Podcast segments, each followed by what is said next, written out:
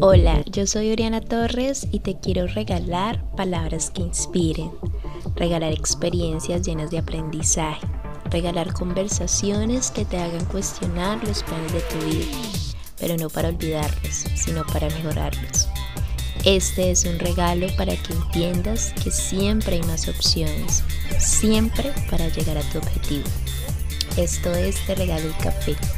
Es ese cafecito que necesitas para seguir trabajando por tus sueños. Disfruta.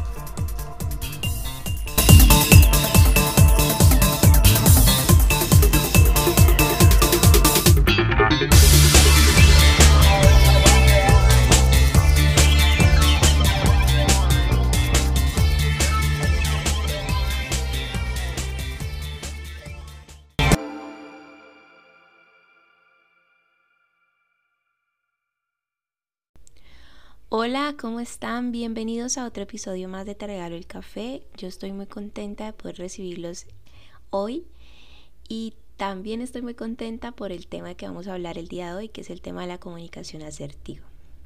Pero antes de empezar con este tema, quiero presentar al mi invitado de hoy, que es John Tuquerres, comunicador social y periodista de la Universidad del Valle, instructor SENA Habilidades Comunicativas y Proyecto de Vida y actualmente está cursando una maestría en educación mediada por TICS. Hoy vamos a hablar de la comunicación, más exactamente la comunicación asertiva. Pero para hablar de la comunicación es importante hablar de la estructura que tiene la comunicación, ¿no? Entonces, eh, sabemos que hay un emisor, hay un receptor, hay un mensaje, hay, hay, hay un contexto, hay un canal. Además de eso, sabemos que la comunicación no tiene una sola interpretación o un solo significado, ¿no?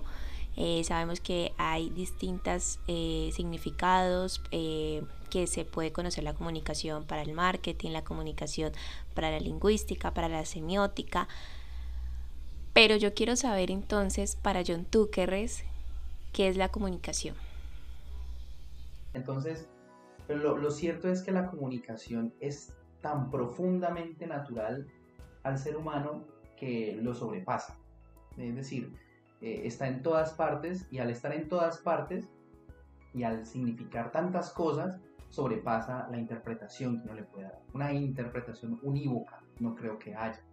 Ahora, para mí yo creo que estoy muy afín y muy, pienso muy parecido, concuerdo con un, con un asesor político, va a sonar muy extraño porque no, digamos que no, no, no lo, no me quedo muy aferrado a la idea de, los grandes semiólogos y de toda esta gente, sino que actualmente, bajo las necesidades que la sociedad está manifestando, eh, pienso mucho y estoy muy de acuerdo con un asesor político español, se llama José Luis Sánchez, y él dice y él define parte de la comunicación como procedimientos por medio de los cuales una mente afecta a otra mente. Y, es eso, la comunicación es eso, es afectar a la otra persona. Evidentemente, o para bien o para mal. Y, de hecho podríamos decir que hasta voluntaria o involuntariamente, porque en ocasiones uno no es consciente. Estamos hablando con alguien en diferentes aspectos, cómo poder lograr esta, esta comunicación asertiva, que es la que juega, digamos, el equilibrio entre lo que estamos pensando, eh, cómo está pensando el otro, en qué entorno estamos. Entonces, en sí, ¿qué significa la comunicación asertiva? Sabemos que es el equilibrio ¿no? entre lo que pensamos, lo que sentimos. Unos postulados que ofrece el señor Paul Watzlawick, un, em, semiólogo y psicólogo polaco del siglo pasado. Él asegura algo que, que digamos que hasta ahora es, es vigente, y como te decía al principio, hace parte de toda la gran, el, gran ejército de interpretaciones de lo que es la comunicación. Eh, él menciona que es imposible dejar de comunicar, ¿cierto? El ser humano nunca puede dejar de comunicar, eh, aunque no quiera, aunque quiera, y, y lo hace de diferentes maneras. Ahora, desde esa realidad creo que un principio fundamental en la comunicación y para saber cómo comunicar, porque digamos que se comunica bien o se comunica mal, eso habría que analizarlo desde otras ópticas, pero ¿qué es comunicar? Comunicar y ser consciente de la comunicación, eso es lo más importante. Saber cómo, cuándo, dónde, a quién y por qué estoy transmitiendo el mensaje que estoy transmitiendo. Ser consciente de eso es lo que hace verdaderamente una buena comunicación, ¿verdad? Eh, el famosísimo mm, hablar por hablar. O sea, nadie habla consciente de qué es lo que estoy comunicando. Y, y, bueno, es que el problema de la comunicación aquí es que es tan humana que desborda. Entonces, a veces no somos conscientes de lo que decimos y cómo lo decimos. Por eso nos metemos en problemas. ¿Viste? Nos metemos en problemas porque eh, hay frases que ustedes recordarán, por ejemplo, cuando alguien dice, es que así soy yo y, de malas, ¿verdad? O, es que así hablo yo, o es que, eh, es que en mi casa hablamos así, entonces se convierten en memes, ¿no? Entonces hay memes en donde dice, no, es que en mi casa todos hablan duro, ¿ya? Pero realmente son maneras de comunicar que no deberían ser mm, completamente desconocidas o, sobre las cuales yo no tenga control. No, yo debo saber en qué momento, o bueno, yo debería saber en qué momento alzo la voz y para qué debo alzar la voz y con quién debo alzar la voz, ¿cierto?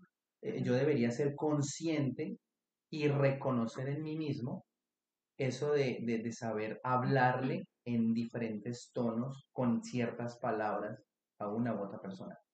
Entonces, yo creo que eso es fundamental en primera instancia, saber que la comunicación, la buena comunicación es ser consciente de qué estoy comunicando y por qué lo quiero comunicar.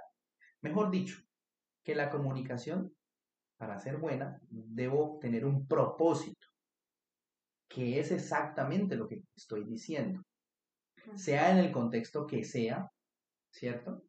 Y si yo estoy seguro de qué es lo que quiero transmitir, entonces, asimismo, el mensaje va a ser captado de una manera un poco más fácil, sin tanto rodeo y sin tanta mala interpretación o sobreinterpretación por parte de los demás. Entonces ahí creo yo que comienza la buena comunicación, conservando el propósito. ¿Para qué estoy diciendo lo que estoy diciendo? ¿Cierto? Es un ejemplo. Eh, eh, la novia le dice al novio, pero mejor dicho, el novio le dice a la novia, eh, amor, ¿estás bien? Ajá, e, ese ajá o, sí, eso, eso, ¿qué significa? Digamos que ahí, ¿qué se está transmitiendo? Hay una situación que, se está, que está sucediendo, pero que no se expresa como, como debe ser. ¿Por qué no se expresa como debe ser? Bueno, debe haber demasiadas interpretaciones o demasiadas justificaciones para hacerlo. Pero cuando se es consciente de algo y que se necesita expresar, pues sencillamente se expresa mira, estoy molesta por esto, no me gusta esto, quién es fulana de tal, por qué no desbloqueas ese celular, mentira, pero de alguna manera vemos que, que damos por hecho que nos deben entender y eso no, es, eso no está bien, ¿verdad?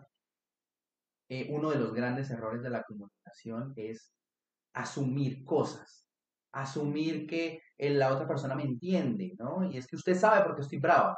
No, el hombre mm, a veces no es tan consciente, ¿sí? O si lo es, se está haciendo, entonces la mujer necesita ser mucho más explícita, ¿ya? Y, regular esas emociones. Ya va, por ahí vamos yendo hacia la comunicación asertiva, ¿cierto? Pero en principio entendemos la comunicación, o por lo menos la buena comunicación, como ese momento en donde yo, como ser humano, soy consciente de lo de reacción, ¿no? Porque a veces el famoso no te lo tomes personal, ¿no? Entonces es, es como, como esa dicotomía que uno no, no sabe si, bueno, quiero decir lo que siento, pero no sé cómo expresarlo, no sé cómo lo vaya a tomar la otra persona.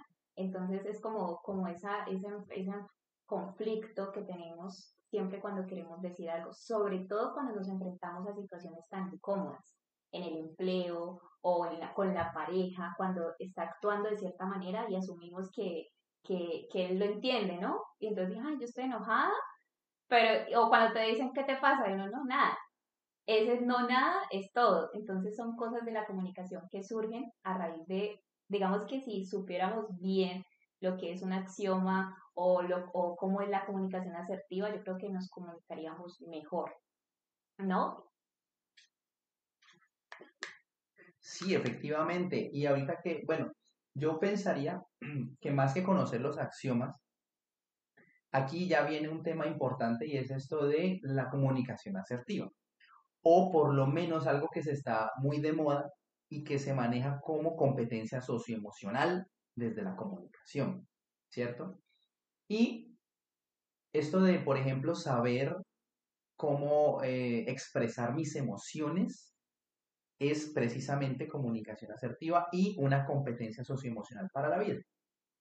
Entonces, frente a eso, sí, los axiomas, pues desde la teoría y desde la, desde, digamos, la psicología, sí, se, nombran axiomas. Y tú acabas de decir uno que para mí es el más importante de todos. Y si mis estudiantes están hablando, en perdón, están escuchando, entonces se han de acordar del axioma número 3, ¿cierto? Espero que sí. Eh, y es esto de la acción y la reacción. Entonces, por ejemplo, la novia le dice al novio, tenemos que hablar. Eh, aquí, ¿qué cantidad? O sea, la vida del novio pasa en un minuto cuando la novia le dice eso. Ve el túnel blanco, ve el, túnel, perdón, al final. Entonces, eh, allí esto que, que causa una reacción en el novio. ¿Qué me va a decir? ¿Será que está brava? Entonces eso ya predispone la, comunicación. Pero allí, más que predisponer también la comunicación, altera emociones, o por lo menos las, las, las despierta. Trae una apertura de esas, de esas eh, emociones. Entonces, una correcta gestión de emociones hará que yo asuma esa conversación que quiere mi novia tener conmigo de una manera madura de una manera inteligente, de una manera eh, centrada, no desde las emociones, no desde la defensa, además. Ay, usted otra vez haciéndome reclamos. Ay, ya va a empezar. ¿Sí? Entonces, eso es. La madre que le dice al niño, ¿no? Le dice, eh, Juanito, usted, eh, ¿cuántas veces le he dicho yo que no haya con... Entonces, todo eso predispone al niño, el tono de la voz con que la madre lo está diciendo, las palabras que la madre siempre usa para decir lo mismo. Eso crea una reacción en el niño. Entonces, ¿el niño qué va a hacer? El niño no va a decir, sí, madre, tú tienes toda la razón, he sido un hijo malo, muy malo. No, eso lo que causa en el niño es una reacción de... Em, negación. Ay, otra vez mi mamá, hombre, ay, qué joda, qué besa. Entonces, habría que pensar, primero, yo como, como quien le estoy dando el mensaje, quien voy a regañar al niño, cómo gestiono mis emociones para transmitir mi mensaje de otra manera, para no causar las mismas reacciones en la otra persona. Y la otra persona también, cómo em, recibe el mensaje no desde lo personal, como tú decías ahorita. Porque este cuento de, por ejemplo, no, no se tome nada personal. Lo que pasa es que hay cosas que sí son personales. Y cuando son personales, necesitamos aprender a gestionarlas como lo, como lo que son. Cosas personales que necesito cambiar o que la otra persona debe saber que yo no voy a cambiar porque no soy yo el que está equivocado, sino la otra persona. Entonces, a la pregunta, mi queridísima Oriana, eh, ¿quién tiene la culpa en una pelea de celos entre una, una pareja, entre un, esposo y una esposa? ¿Quién tiene la culpa? ¿Quién dio papaya o quién dio la papaya?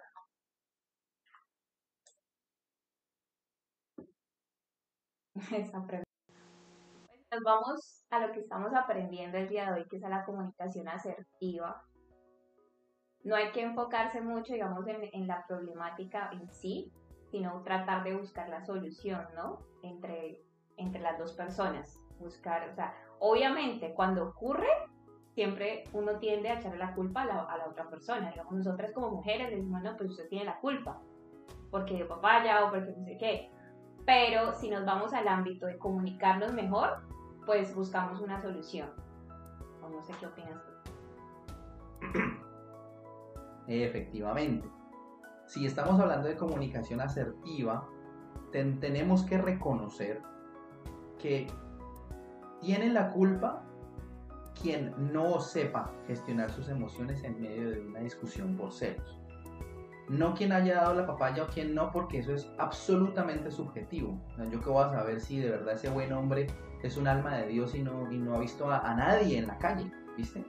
O por el contrario, que es un hombre muy didáctico con las mujeres y se la pasa es coqueteándoles. No lo sé.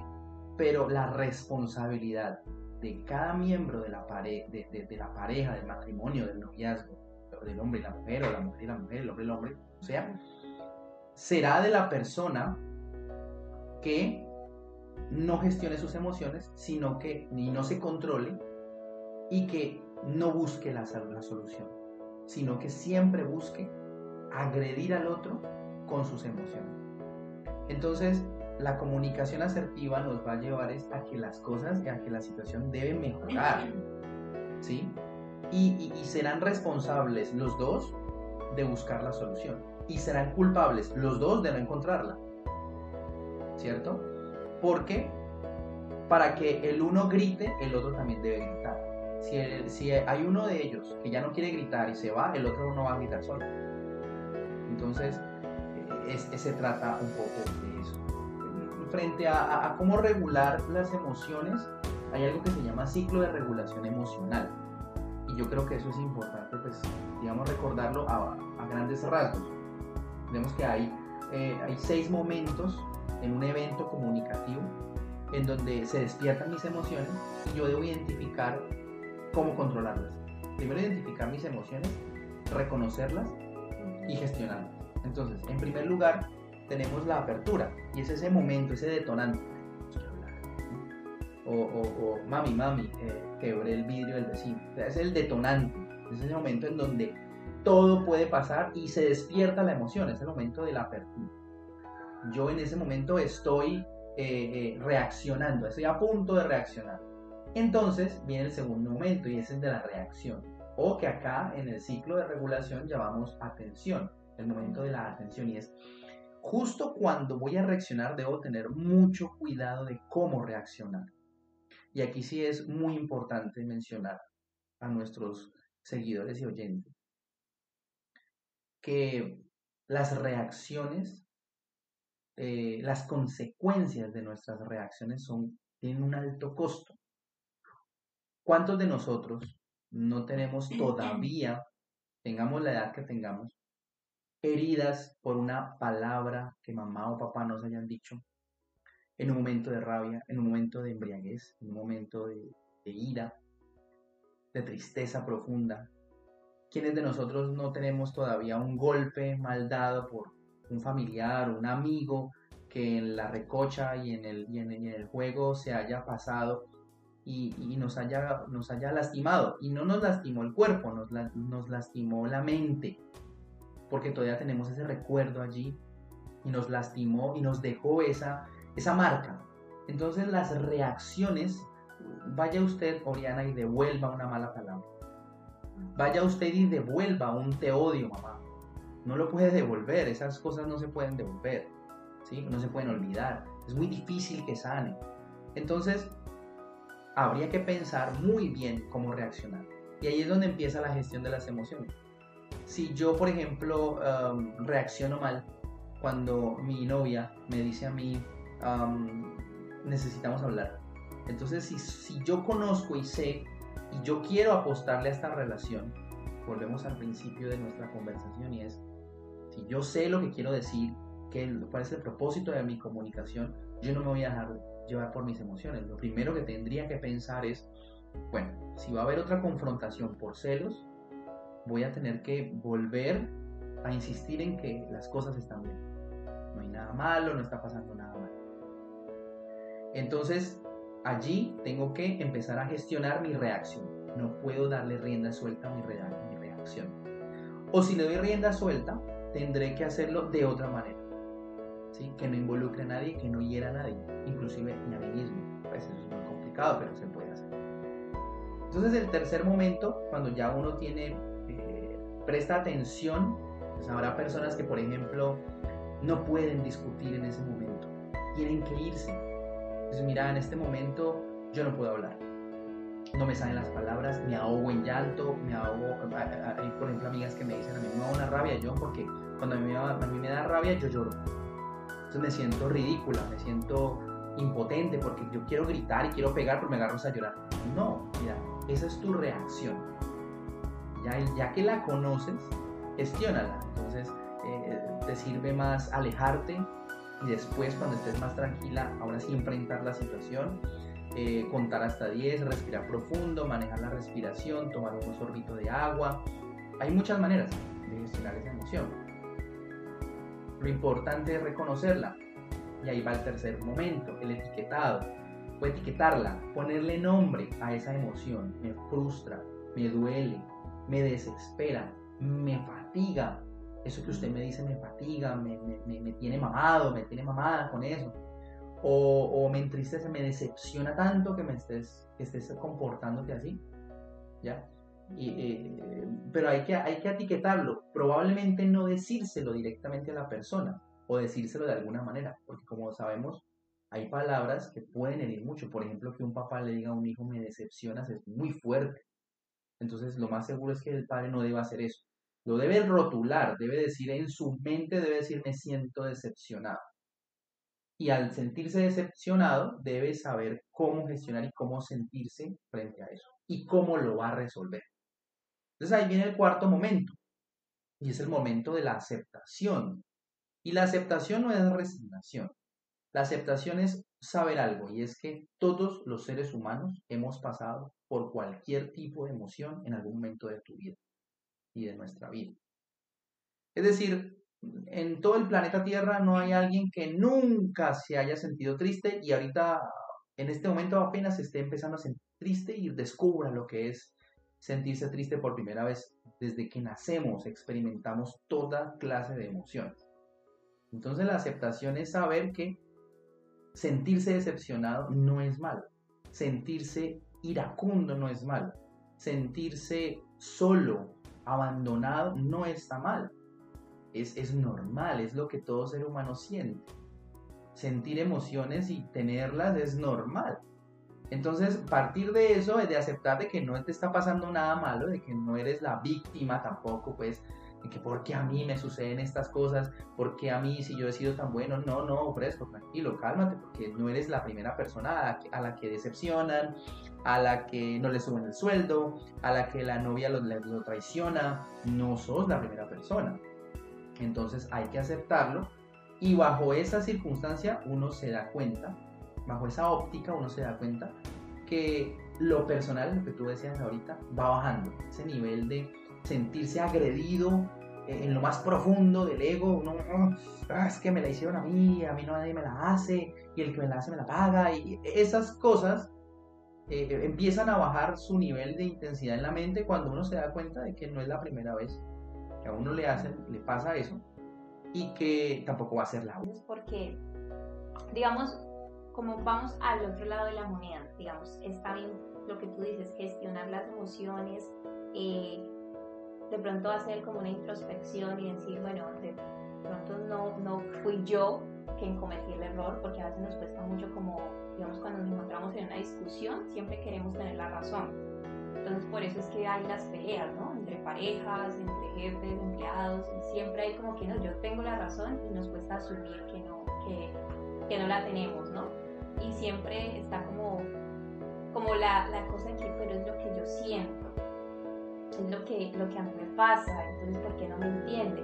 Entonces ahí es cuando de pronto en la, en la situación, cuando nos encontramos en la discusión, no decimos lo que sentimos. Entonces la pregunta es ¿por qué nos cuesta tanto cuando nos comunicamos hablar de lo que sentimos, lo que realmente sentimos. Lo que tú hablabas, pues somos seres humanos y todos los seres humanos han sentido todos los seres humanos han sentido tristes en algún momento. Pero a veces nos cuesta, digamos, cuando alguien nos, nos escribe decimos súper bien, pero no. Entonces es como, como, ¿por qué cuesta tanto hablar de los sentimientos cuando se comunica? Digamos, con los amigos, con la familia, incluso con la pareja, que llegado un momento dices, estoy bien, o digamos, no tienes problema con esto, dices, no, no tengo problema con esto, no tienes problema que vaya a comer allá, no, no tengo problema con esto, pero llega un momento en que explotas. Entonces ahí es cuando ya está el problema. Entonces, ¿por qué cuesta tanto involucrar los sentimientos cuando se comunica? Vernos o hacernos conocer vulnerables frente a los demás.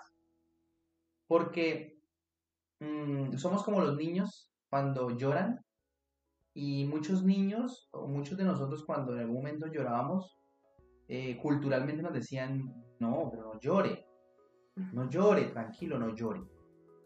Y eh, culturalmente el no llorar es porque, qué pena, qué pena, o no es para tanto. Y eso hace que de, manera, de una manera nos vayamos configurando en que mostrar las emociones nos hace sentir débiles, nos hace sentir vulnerables, manejables frente a los demás. Entonces, si yo expreso cómo me siento frente a mi jefe, seguramente, a mí me pasó, frente a alguna vez, eh, porque yo practicaba alguna vez música, y, el director de, ese, grupo musical, yo tocaba la guitarra y él tocaba el piano y él, era el director y yo alguna vez le dije, mira, lo que pasa es que tu manera de, de liderar el grupo me parece fuerte, me parece que usas palabras muy, muy fuertes. Yo siento que, me siento, le dije, me siento mal porque me siento presionado, me siento juzgado. Yo se lo dije con toda la madurez del caso. Yo la verdad creía que estaba hablando con una persona madura. Pero resulta que él, eh, mientras estuvimos él y yo solos, me dijo, no, claro, que pena contigo, discúlpame, nada. Pero cuando llegó el resto del grupo y empezamos a ensayar nuevamente, volví y dijo, no, pues aquí entonces sienten, aquí hay gente que me dice que es que estoy tratándolos muy durito. Pues no, señores, pues aquí no, no sé qué, el que quiera, el que quiera que le traten suavecito, que se largue. Entonces, claro, yo como me sentí, me sentí que, ah, pues creo que me, me descubrí demasiado y no pasó nada. Ese temor a que nos vean vulnerables o tal como somos, es un temor ancestral, lo tenemos desde, que nos configuraron como seres humanos. Entonces, ante eso, eh, no queda sino saber que los sentimientos y las emociones no podemos avergonzarnos de ellas, al contrario, debemos sentirnos orgullosos, porque las emociones vienen precisamente como la entendían los griegos, las emociones o la palabra emoción viene del griego que significa motor.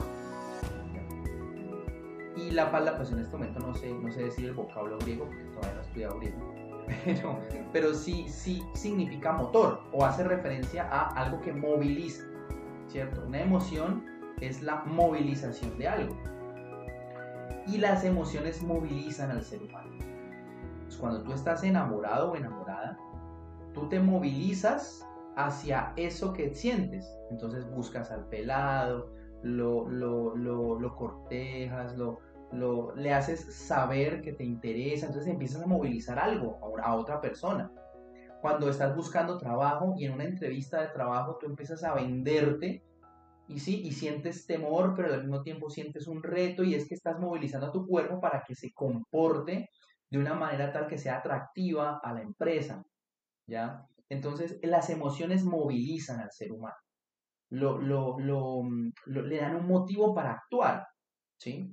Entonces, lo que debemos aprender es a saber si yo estoy llorando, qué decisión debo empezar a tomar entonces, por eso que me hace llorar. Me debo separar, debo terminar con esa relación, debo empezar otro trabajo, debo renunciar, debo, ¿sí? Las, las emociones hacen al ser humano, lo protegen incluso pero no lo dejan vulnerable. Es una construcción, una, una, equivocada interpretación cultural que se ha hecho sobre las emociones y las emociones no son para avergonzarnos. Sobre todo, digamos, en el tema de, de lo laboral, digamos, porque estamos en un ámbito donde debo, como debo mostrar otra cara, ¿no? Porque una cosa es que estemos con amigos, con parejas, entonces sí juega mucho en contra cuando, cuando nosotros estamos con el jefe, entonces no podemos comportarnos de cierta manera, o cuando estamos en una entrevista de trabajo, ¿ya? Que si decimos mucho, de pronto caemos como, como que estamos muy sobreactuados, y si no decimos nada, pues no, no queremos el trabajo. Entonces es como, como lograr una buena comunicación cuando estamos en una entrevista de trabajo, por ejemplo, para no equivocarnos y lograr ese propósito, que es lo que hablabas al principio, tener un buen un propósito del mensaje y que nuestras emociones no nos jueguen una mala pasada, que eso a veces muchas a veces pasa, ¿no? Que estamos tan emocionados que o se nos olvida lo que vamos a decir o la embarramos. ¿Ya? Entonces a los jóvenes, por ejemplo, que se están embarcando en, en, la experiencia laboral, en, en, lo profesional. Tengo que mencionar la definición básica de lo que es la comunicación asertiva y es una comunicación estratégica. Es decir, es saber, es saber transmitir mi mensaje de una manera inteligente en donde yo pueda convencer a las demás personas y expresar mis emociones, mis opiniones y mis pensamientos sin culpa, con responsabilidad y con empatía. Eso es la asertividad. No, imponer, pero sentirme libre para hacerlo. Entonces, si yo, estoy buscando trabajo, es un ámbito en el que yo siempre, mis estudiantes sabrán, siempre en mis clases es eso lo que yo procuro hacer, ¿no? Y es eh, que apliquemos la comunicación asertiva en el campo de la entrevista de trabajo, un momento tensionante, un momento en donde las emociones están a flor de piel. Entonces, ah, mis estudiantes saben que, ¿qué es lo que hacemos en, en la clase? Hacer entrevistas de trabajo. Y ponemos bastante terrorismo a las clases porque buscamos que las emociones afloren para aprender a gestionarlas. Entonces, por ejemplo, me acuerdo de alguien que decía, profe, yo sudo mucho cuando, cuando estoy tensionada. Sudo mucho, me suda eh, la cara, el rostro, me suda eh, las axilas, me suda la espalda, me suda el pecho. ¿Qué hago? Me siento mal. Y es verdad. Entonces, es incómodo. Entonces yo le decía, bueno, ya que reconoces, volvemos a, a la regulación emocional, ya que conoces tu cuerpo y sabes tus reacciones, vámonos preparados. ¿Ya? Pues vámonos preparados con una, con una ropa que, no se te marque, cómoda, una ropa que, que sea fresca para ti. Eh, debes empezar a comprar esa ropa. O sea, hay que estar preparados. Es estratégica. Eh, la comunicación debe ser estratégica aún desde ese nivel. Em, por ejemplo, debes llevar un, un pañuelo, ¿sí? Y con, de una manera muy decente, muy, con mucho protocolo y etiqueta, de vez en cuando aprovechar momentos de la entrevista para retirarte los lentes, ¿sí? o, de una manera muy cómoda, eh, ponerte el pañito sobre el rostro y darte el exceso de sudor. Entonces, eh, eso para decir algo. Ahora, frente a, las preguntas y esto que, nos pone nerviosos, ¿no? Las preguntas de, una entrevista de trabajo, pues nada, hay que estudiar, porque la entrevista es un examen, es una prueba. Es una prueba clasificatoria, es decir, si tú cumples, te dejan y sigues el proceso hasta que te contratan. Pero si no cumples, entonces no te contratan. Entonces hay que estudiar. La entrevista de trabajo es estudiar. Y lo más bacano de todo es que hay que estudiarse a uno mismo. Entonces a preguntas como, eh, hábleme de usted, ¿quién es Oriana Torres? Bueno, ¿quién es Oriana Torres? Y hacer ese ejercicio es muy interesante. Bueno, yo quién soy, desde, obviamente desde, la, desde el, ángulo como profesional, como trabajadora, como emprendedora, ¿sí? Entonces, conocerte a ti misma, pues fácilmente te va a guiar en una entrevista de trabajo. Y si te interiorizas eso, ah, esto no es, aquí no funciona Google, ¿no? Ah, vamos a estudiar entonces De top de las 10 preguntas más frecuentes en una entrevista de trabajo. Entonces, ah, háblame de ti. Entonces, ah, usualmente la persona debe, ¿usted va y repite lo mismo que en Google? No. No porque cada persona es particular. Entonces no aplica aquí leer el champuco en Google. Ahora, eh, demás preguntas, siempre hay que saber, hay que leer bien sobre la empresa. La empresa, uno, uno si se va a postular a una empresa, uno debe conocer la empresa, su misión, su visión, la historia, sus, eh, su alcance en el mercado, sus redes sociales, sus videos institucionales, sus valores, todo eso hay que saber de la empresa, porque en algún momento eh, la empresa es como otra persona. Y tú estás en una entrevista de trabajo como si fuera la primera cita de alguien. Y tú quieres cortejar a esa persona para que esa persona te diga, acepto, ah, firmemos un contrato. Entonces, conocer a esa empresa siempre va a ser una, una manera muy, muy estratégica de enfrentar una entrevista de trabajo. Y hay algunas preguntas trampa, evidentemente, como son, por ejemplo, uh, ¿cuál es el salario al que usted aspira eh, ganar? Em, ¿Por qué debería contratarlo? ¿Cierto? O, por ejemplo, defínase en una sola palabra.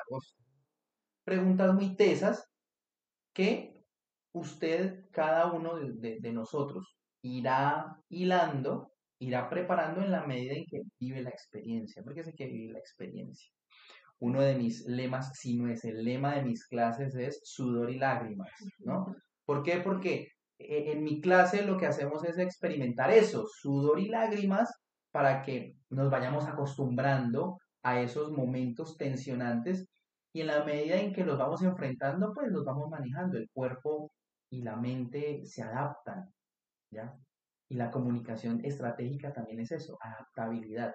Saber que me expreso de una manera en el trabajo, con mis amigos, con mi familia, pero que no significa que soy diferentes personas, sino que aprendo a adaptarme a los diferentes contextos en donde me muevo. Entonces, eso es parte de la gestión de emociones, analizar en dónde estoy, con quién estoy, cómo lo voy a decir y por qué lo voy a decir. Entonces, eso sirve. Si en algún momento mm, todos nosotros fuéramos conscientes de esto, yo creo que se acabaría la frase esta de es que, es que nadie me entiende. O cómo hago para que me entiendas. No, ¿cómo eh, es esto? Es trabajar en uno mismo, es organizar nuestras ideas en nuestra propia cabeza y aprender a conocernos para que cuando nos relacionemos con otras personas, sepamos quiénes somos e incluso cuando sabemos tanto de comunicación, aprendemos a leer también a los demás y aprendemos a interpretar gestos, palabras, em, reacciones de los demás. Y eso ayuda a que nosotros tengamos claro cómo es que debemos comunicarnos con esa otra persona. Entonces, en una entrevista de trabajo, yo lo que pensaría es que cualquier persona debe aprender a asistir a entrevistas de trabajo. Eh, yo a veces lo hago por deporte. Yo, yo usualmente, em, por, por esto que enseño, me gusta estar actualizado y, me postulo y voy a entrevistas de trabajo. Y estaba en, en, entrevistas de trabajo de ocho horas, en donde entras a las ocho, sales a las cuatro y tienes que trabajar en equipo y tienes que presentarte en 30 segundos y tienes que presentar una estrategia de comunicación en 10 minutos con diapositivas, con cosas. Entonces, todo eso te entrena. Te entrena. Sí, y además que todas son diferentes, ¿no? O sea, las entrevistas, ojalá todas fueran iguales, pero digamos, hay personas que ya con el saludo te están como frenando porque son muy, como muy puestos así, o, o, son como muy cuadriculados, es como la palabra que, que encuentro. Entonces ya no sabes cómo reaccionar frente a eso, si ser muy extrovertido, pero si, si eres muy extrovertido, de pronto la, la embarras. Entonces, es bueno este tema porque así tenemos en cuenta diferentes contextos en los que estemos. Y no es que, como vos decís, o sea, como que no es que seamos diferentes personas, pero a veces las personas tienden a equivocarse un poco porque dicen, no, es que yo tengo mi carácter así y el que me quiera así, pues bien, y el que no, pues también. Entonces, sí es, es como analizar con quién nos estamos comunicando, ¿no? Pero yo siento que también es como tener un equilibrio y, y sí expresarnos, o sea, expresar lo que, nos, lo que sentimos. Y ahí ya para terminar, me voy al ámbito de, de, digamos, cuando nos relacionamos con otra persona o cuando, estamos o cuando se empieza una relación, que estamos saliendo con alguien. Entonces, en la medida que va avanzando, van, van mostrando otra. Entonces, cómo manejar esa comunicación, porque ahí tiende a, llevarse mucho la suposición, ¿no? El prejuicio, decir, no, esto se ve que es, mm, mejor dicho. Entonces, ¿cómo manejar esa suposición que se da entre parejas a veces? Pero el más grave es no tener propósito a la hora de hablar y no, no ser consciente también de, de, qué es lo que quiero expresar. Otro es el del asumir, lo que estaba diciendo ahorita, asumir, eh, pretender que la gente sabe lo que yo quiero decir y hacer. todavía que la gente piensa o la gente sabe por qué hago las cosas. Definitivamente no. Incluso ni siquiera con los padres, que son muy cercanos pues a los hijos. Tampoco los hijos deberían, ah, es que usted me conoce y sabe cómo soy yo. No, no. En la medida en que somos, vamos creciendo, nos volvemos responsables de nuestros actos, nos volvemos eh, responsables y debemos asumir las consecuencias de lo que hacemos. Entonces, frente a eso no vale el que yo soy así, yo, es que a mí me criaron así, es que no, no. Vivimos en sociedad, vivimos en comunidad y lo que yo hago no lo hago solamente para mí, lo hago para todo el mundo. Ahora, el tercer y gran error es idealizar, idealizar, vivir en un mundo de fantasías, ¿cierto? Como dice la canción. Eh, sí, claro, fabricando fantasías. Entonces, no, es un gravísimo error. Y lamentablemente el cerebro es buenísimo idealizando cosas, imaginando cosas, ¿no?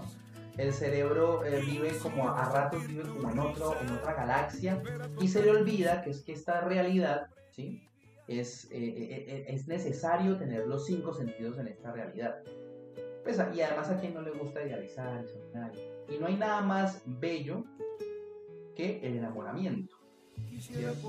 El sentirse enamorado, esto de que me hablen, que pongan cuidado y que, y que de alguna manera vean en mí y aprecien en mí algo que otras personas no habían hecho, ni siquiera yo mismo.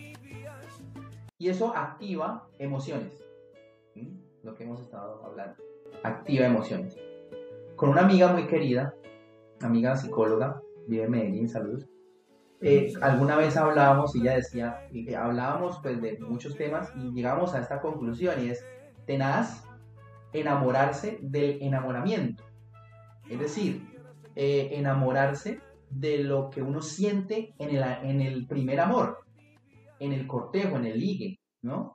A la hora de ligar hay muchísimas emociones en juego y creer que eso es la experiencia y eso es el amor, no hay nada más equivocado. Entonces, eh, allí hay que saber dejar que, las, que la marea baje. Entonces, por lo general, como uno, o sea, entender que las parejas cuando todos nos ha pasado, con mi esposa fue igual, eh, cuando nos enamoramos por primera vez y no sé, la maravilla, yo era el papi de toda la clase y sí, porque me convertía yo en otra persona. Yo quería que ella me viera mucho mejor de lo que yo era, ¿cierto? Pero lo más chistoso es que muchas veces las personas se enamoran es de lo que ya vieron y uno no, no ha visto. Y uno hiperboliza, uno exagera ah, ah, características que uno cree que le gustan a la otra persona, cuando a la otra persona no le gusta eso. Entonces, por eso es que la comunicación debe empezar desde cero. El entendimiento con la pareja debería comenzar desde cero y empezarnos a decir lo que nos gusta y lo que no nos gusta del otro y aprender a recibir. No, no. Entonces, eh, mire, hay que aprender a decirlo, pero también hay que aprender a escucharlo, porque así se va construyendo un amor, el amor maduro, informado, consciente de a quién es el que yo estoy amando no una figura construida a base de ideas retorcidas de lo que es el amor, de lo que es. Y en eso sí yo tengo que ser muy franco, porque yo soy enemigo número uno de las películas románticas de los ochentas y de los noventas, en donde el amor eh, eh, se encuentra cuando una muchacha se resbala por ahí en un, en un, pasillo y le caen los papeles y resulta que el doctor, el jefe del, del, de la empresa, la ve y, oh, te caíste y la levanta y, ay, flechados y no sé qué. Las cosas, esas cosas suceden, pero que nos vendan, vendan la idea de que así empieza el amor verdadero y así termina equivocado. Y todavía otro error que también se ve mucho y estoy viendo mucho en películas actualmente, y es en ese amor tan tan brusco, tan duro, y que también ese es el, ese es el amor. Eh, yo, yo he visto, no, me acuerdo cómo se llama esa película, de, ah, es, es, como del año pasado, es española, de un muchacho en el que es un, el, el papi pues del, del, colegio o de la universidad, no recuerdo qué, y de repente enamora a, a, la niña virgen, porque además la mujer está estereotipada de esa manera, ¿no? Sí. Para que sea la, la niña pura y entonces es virgen. Y esa niña es la que no sabe nada de la vida y la que idealiza hasta el 100% y todo. Y entonces lo ponen, ponen ese amor con un man rebrusco, retoche, pues un man ahí que, que, que, que, es brutalmente eh, ordinario, pues, en las cosas. Y el amor perfecto, ¿viste? Y no, y ella lo cambió a él y él la cambió a ella. No, no, las cosas en la vida real no funcionan así. Yo no cambio a nadie y nadie me cambia a mí. ¿Sí?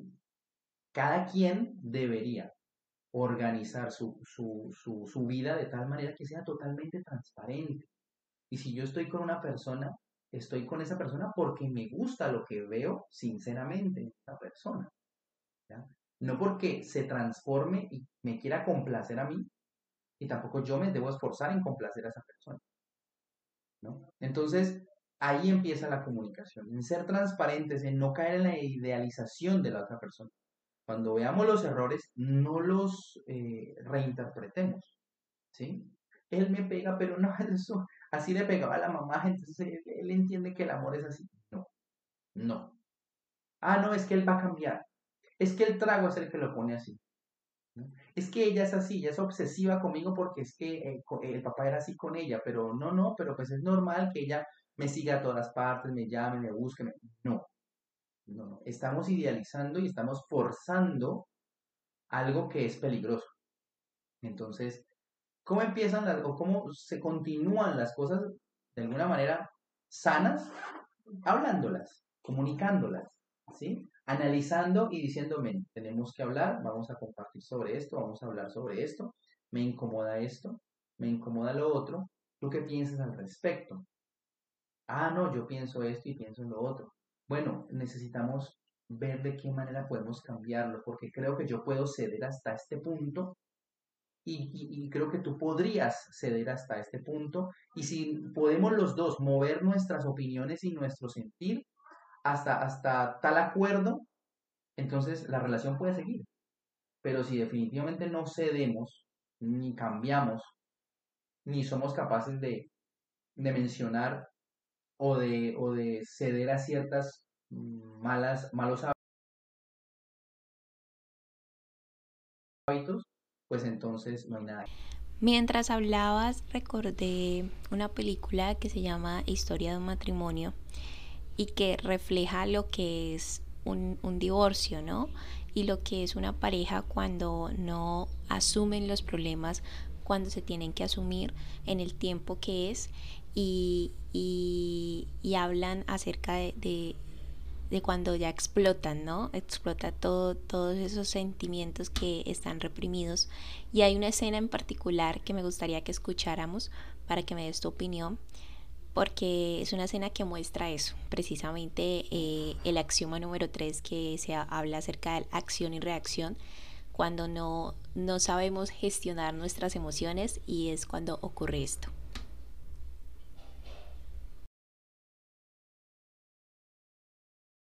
Regresas a tu vida antes de conocerme. Es patético. Las personas me decían que tú eres demasiado egoísta para ser un gran artista. Y yo siempre te defendía. Por supuesto que tenía razón. Hoy tus mejores actuaciones quedaron atrás. Volviste a ser una farsa. Tú jugaste con mi mente. Eres un maldito. ¿Qué hacer? Es mejor apagar, cerrar con ya. También creemos que el amor lo puede todo. Em, de alguna manera el amor, un amor mm, sobrenatural, un amor no humano, es el que puede con todo, pero nuestro amor no. El amor del ser humano tiene un límite, se cansa, necesita oxigenarse, necesita reinterpretarse, necesita, eh, necesita tener eh, espacio para crecer, para. Entonces, efectivamente, eh, en las parejas eso es algo que necesita seguirse cultivando. Eso suena como a, autor de, del libro de superación personal.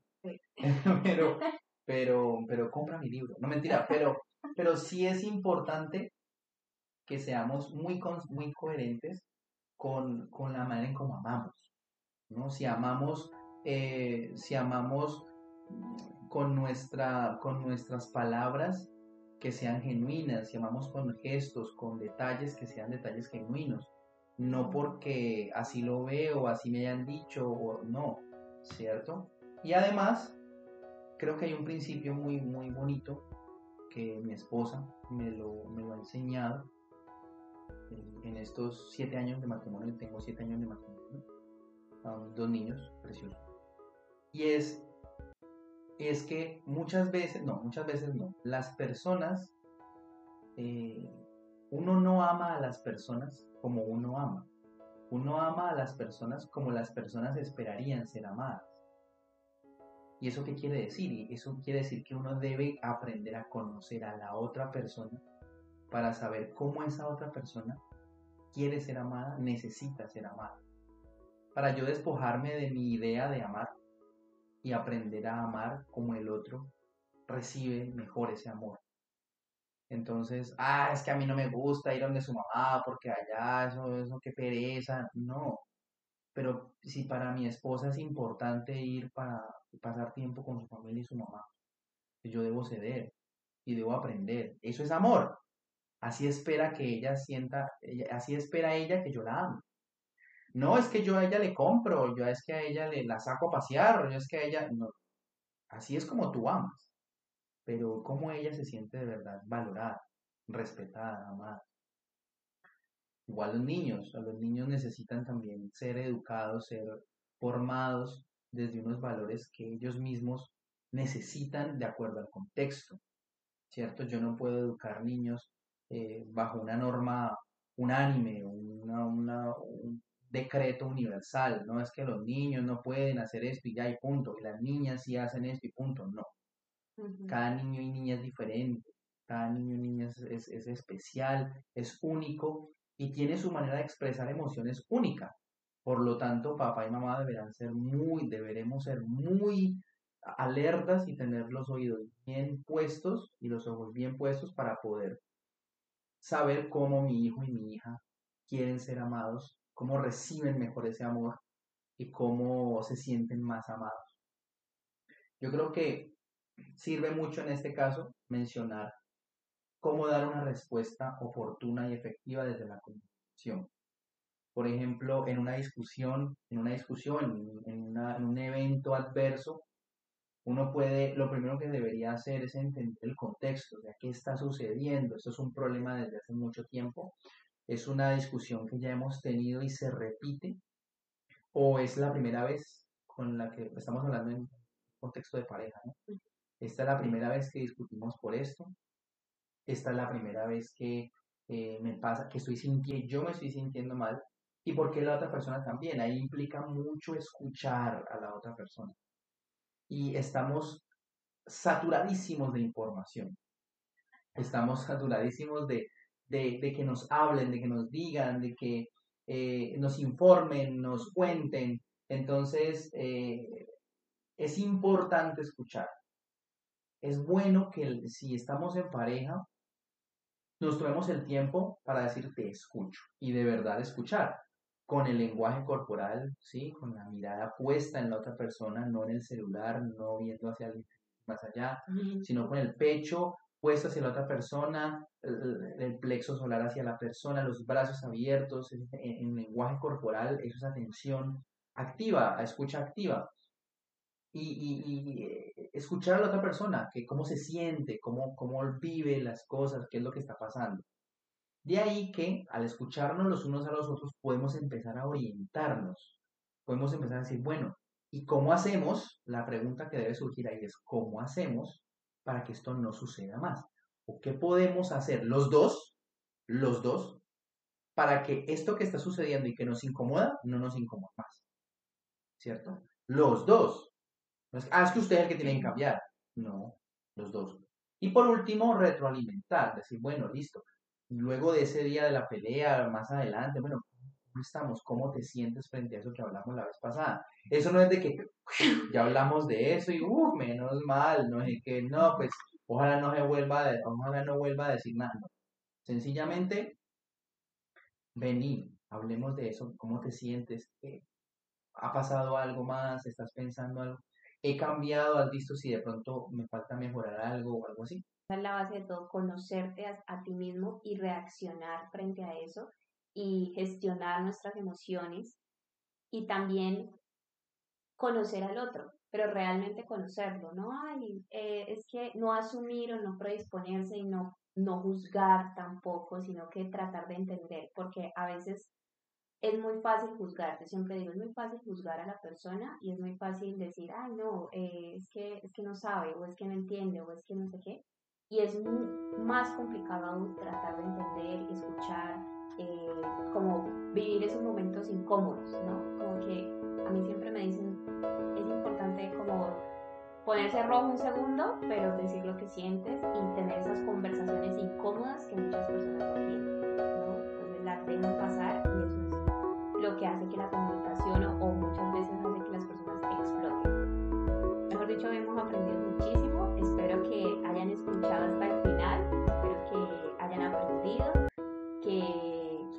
que, estén reflexionando acerca de cómo se están comunicando.